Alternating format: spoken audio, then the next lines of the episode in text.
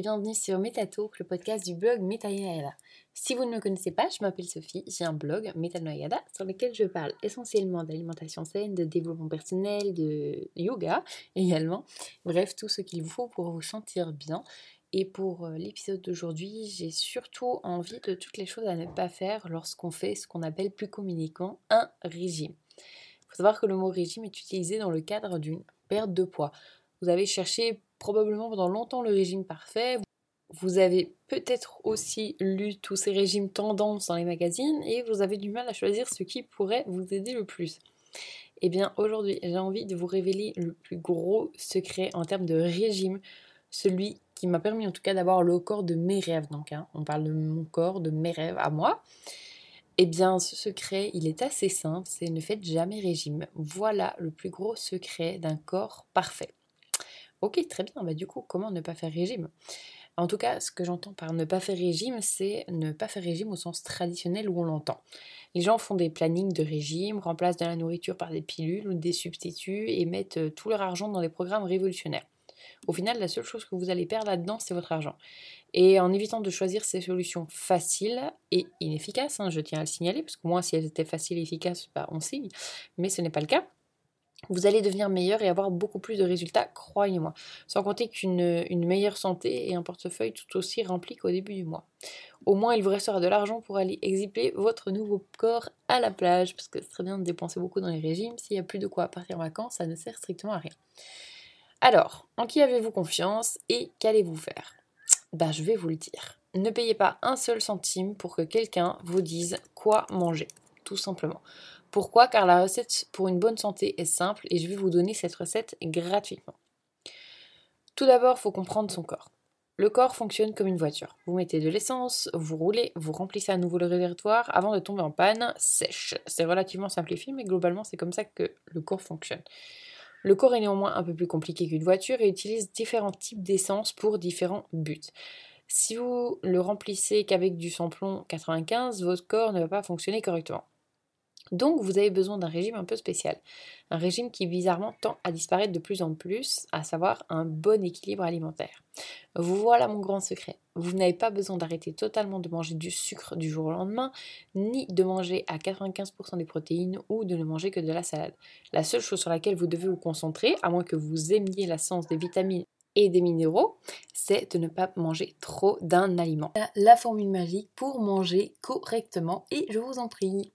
Un régime équilibré est souvent mal compris par contre. Alors les gens regardent la pyramide alimentaire et alignent, une section friandises.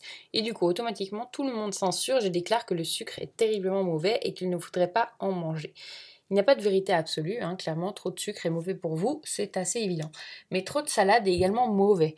Donc mangez du sucre, mais euh, comme une petite touche à la fin d'un repas, ça rassasie votre mental et vous ne dévorerez pas tout le paquet.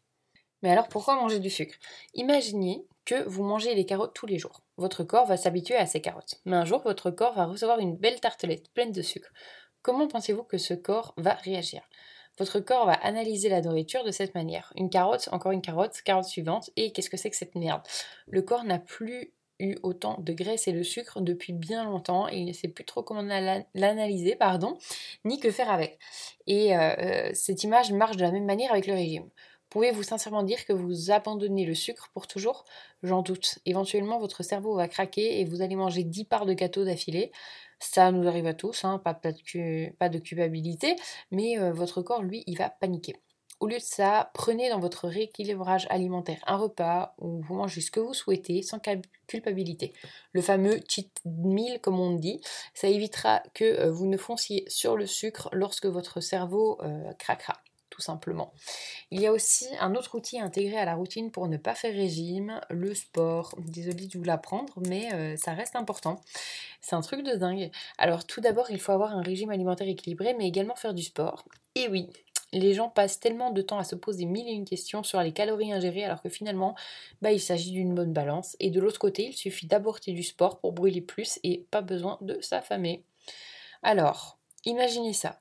Vous décidez dès maintenant de courir 1 km par jour et de faire des pompes. Peu importe le temps que ça prend, peu importe la douleur. Si vous maintenez cette règle pendant deux semaines, après ce sera facile. Vous allez être plus fort et en meilleure forme. Ce qui vous permettra par exemple de passer à 1,5 km au lieu de 1 et 20 pompes au lieu de 10. Et puis un mois plus tard, vous allez peut-être être, encore plus fort et plus en forme et ainsi de suite, aussi simplement que ça.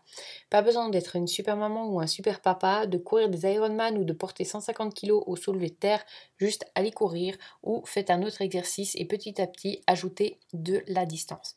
Le dernier conseil que je peux vous donner, c'est d'être intelligent. Qu'allez-vous faire maintenant?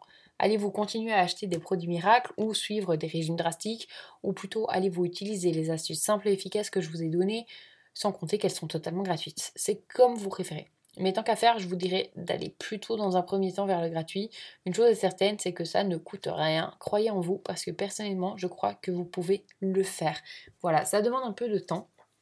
Plus de temps en tout cas, ce que ce que les, trucs euh, magiques euh, promettent. Mais euh, il faut savoir une chose, c'est que les trucs magiques n'existent pas.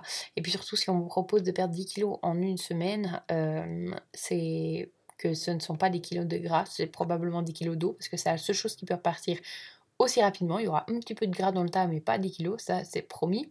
Et dès que vous allez boire, bah, qu'est-ce qui va revenir? Bah, Les kilos. Donc ça ne sert strictement à rien.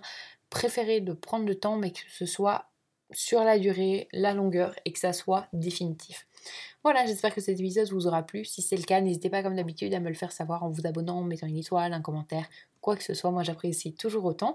Et puis je vous dis à bientôt pour un nouvel épisode. Salut